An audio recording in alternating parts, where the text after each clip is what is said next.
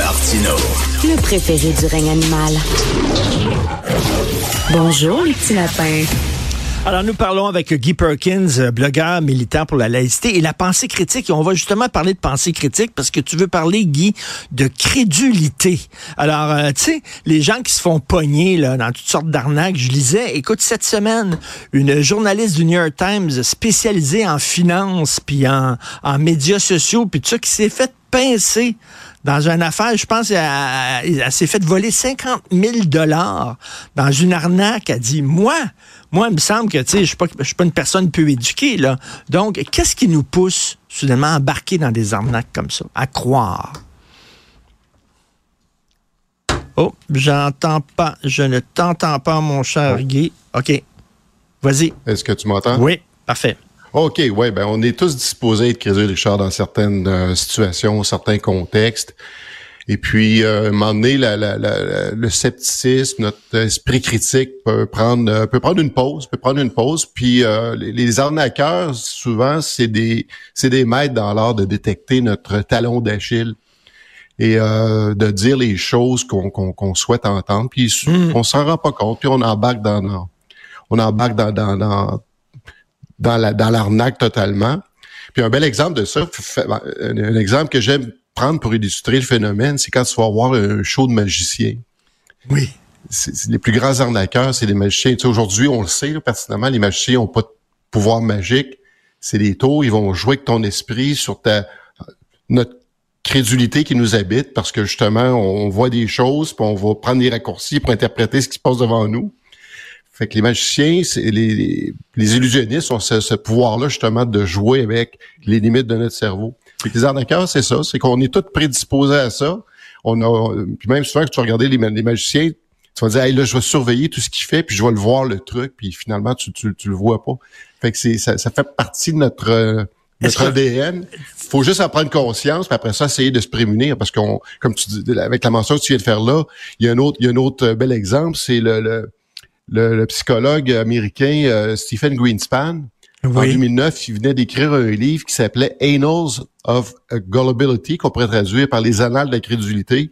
Le type, c'est un, psychiatre psychologue qui écrit justement qui décrivait tous les, phénomènes qui nous habitent, qui peuvent faire qu'on va être crédule. Puis lui-même, deux semaines après la publication de son livre, il a appris qu'il avait été euh, qui avait, qui avait, été arnaqué par Bernie Madoff.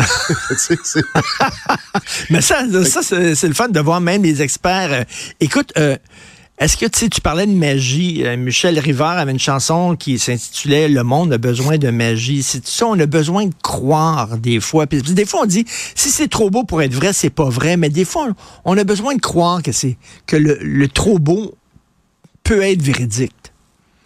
Parce que euh, souvent, euh, on fait beaucoup l'éloge des, des, émotions, c'est correct. Les émotions, il faut que ça nous guide euh, justement dans notre vie, parce que c'est beau, les émotions, c'est, le fun.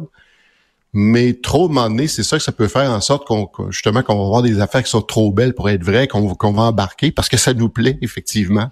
C'est ça, on aime ça croire, on vous dit ouais, ça a l'air big, là, ça a l'air trop gros, là, mais tout d'un coup, c'est le fameux tout d'un coup là, qui, qui n'a pas succombé à ce tout d'un coup que ça, soit vrai, puis je vais l'essayer, puis puis moi ça m'arrivera pas. L'enfer c'est les autres, moi ça m'arrive pas. Je, je, trouve, je suis une bonne personne, je vais pas me faire prendre.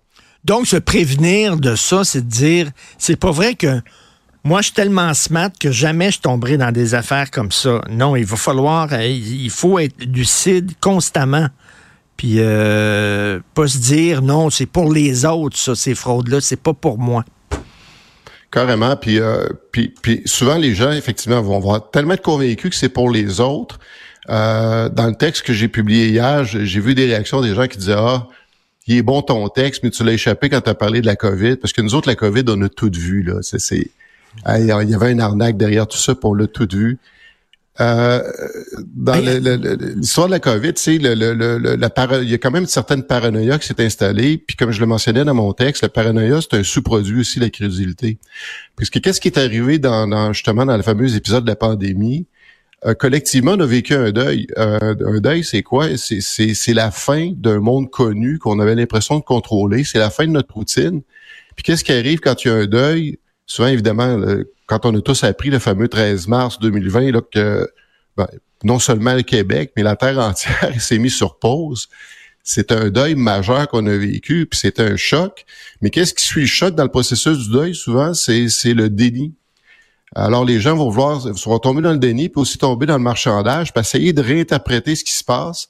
Mmh. Je peux comprendre que ben des gens ont, succombé justement à dire aller chercher des informations qui allaient contredire ce qui est en train de se dérouler sous les yeux. Mais tu sais, les, crédules puis les complotistes, c'est-tu deux facettes d'une même pièce? C'est-à-dire, d'un côté, les gens qui croient à trop de choses, puis de l'autre côté, les gens qui croient en rien puis qui voient des complots partout. C'est un peu, ça se ressemble. Ben, ça se ressemble parce que, comme je te dis, un des éléments centraux, c'est l'aspect des, des, émotions puis de l'impulsivité. Puis ici, c'est les émotions. Quand tu sais que ton le monde que tu connais ta routine que tu avais l'habitude de toujours opérer sera plus cette même routine-là. Il y a personne qui avait envie, humainement, il y avait personne qui avait envie de tomber en, en, confinement, ces choses-là. Il y a des personnes qui, sont, qui ont été résilients plus rapidement que d'autres. Il y en a qui ont jamais, qui ont jamais quitté le, stade du déni puis du marchandage pour essayer justement de trouver un sens à tout ça parce que ça, ça faisait pas de sens, justement, un virus qui, qui nous bloque. Parce qu'au départ, évidemment, tous les gouvernements ont bien réagi parce qu'on se retrouvait. C'est facile à, posteriori de dire ah ça, ça a été exagéré, puis les, euh, les gouvernements ont mal réagi, mais à l'époque on savait absolument pas de quoi face à quoi on se retrouvait. Euh, il a fallu justement y aller par petits pas pour justement prendre le contrôle. On a vu comment on, il y a eu une perte de contrôle dès le départ avec des hôpitaux qui étaient submergés à l'échelle planétaire. Euh, après ça, bon, est-ce que le gouvernement a fait toutes des choses parfaites? Non. Euh, est-ce qu'ils ont étiré certaines choses trop longues? Oui mais ça enlève pas le, problème qui était là. Il y a des gens qui décrochent toujours pas pour dire encore qu'il y avait comme un complot derrière tout ça, mais souvent c'est guidé par l'impulsivité, euh, l'émotion. Puis comme je le disais dans mon texte, quand on devient émotionnel, on devient souvent gaga. Mais écoute, euh, là avec l'intelligence artificielle, euh, ça va, écoute, il y a plein de gens qui vont tomber dans le panneau. Ça va être facile maintenant de d'arnaquer les gens de plus en plus. Ben, surtout si, euh, oui, ça c'est un des, des, des, enjeux majeurs là, des, des, qui est un danger immédiat. C'est pas quelque chose qu'on qu'on peut entrevoir pour dans quelques années. C'est un danger immédiat. C'est déjà commencé, on l'a vu. Euh, donc, oui, des gens bien intentionnés peuvent se faire tromper. Ensuite, des gens encore là qui, qui vont carburer au biais de confirmation, parce que souvent les gens ont déjà toutes leurs conclusions de, de prédéfinies, puis n'importe quoi qui va venir nourrir ce qui ce qu'eux entretiennent déjà, ces phénomènes-là vont juste empirer les choses. Donc, euh, euh, euh, un bon penseur critique va, va, va, avoir les capacités justement de se remettre en question, remettre en question les informations qu'il reçoit. Souvent, pendant la pandémie, les gens me disaient Ah, c'est ça, t'as pas l'esprit assez ouvert, tu, tu balais du revers de la main tout, systématiquement. Non, moi je disais donnez-moi des, un des preuves, puis ben surtout le motif. Parce que tu sais, quand tout le monde me dit Hey, on veut nous contrôler, mais pourquoi là? C'est, quoi la suite? Puis je cherche encore c'est quoi la suite aujourd'hui? Puis moi, mon, mon prophète à moi, c'est Groucho Marx. Euh, J'aime cette citation qui disait Soyez ouvert d'esprit, puis pas au point le cerveau tombe à terre. Là. Mais merci beaucoup. Il faut être lucide et critique. Merci, Guy Perkins. Salut. En tout temps. En tout temps. Salut. Salut,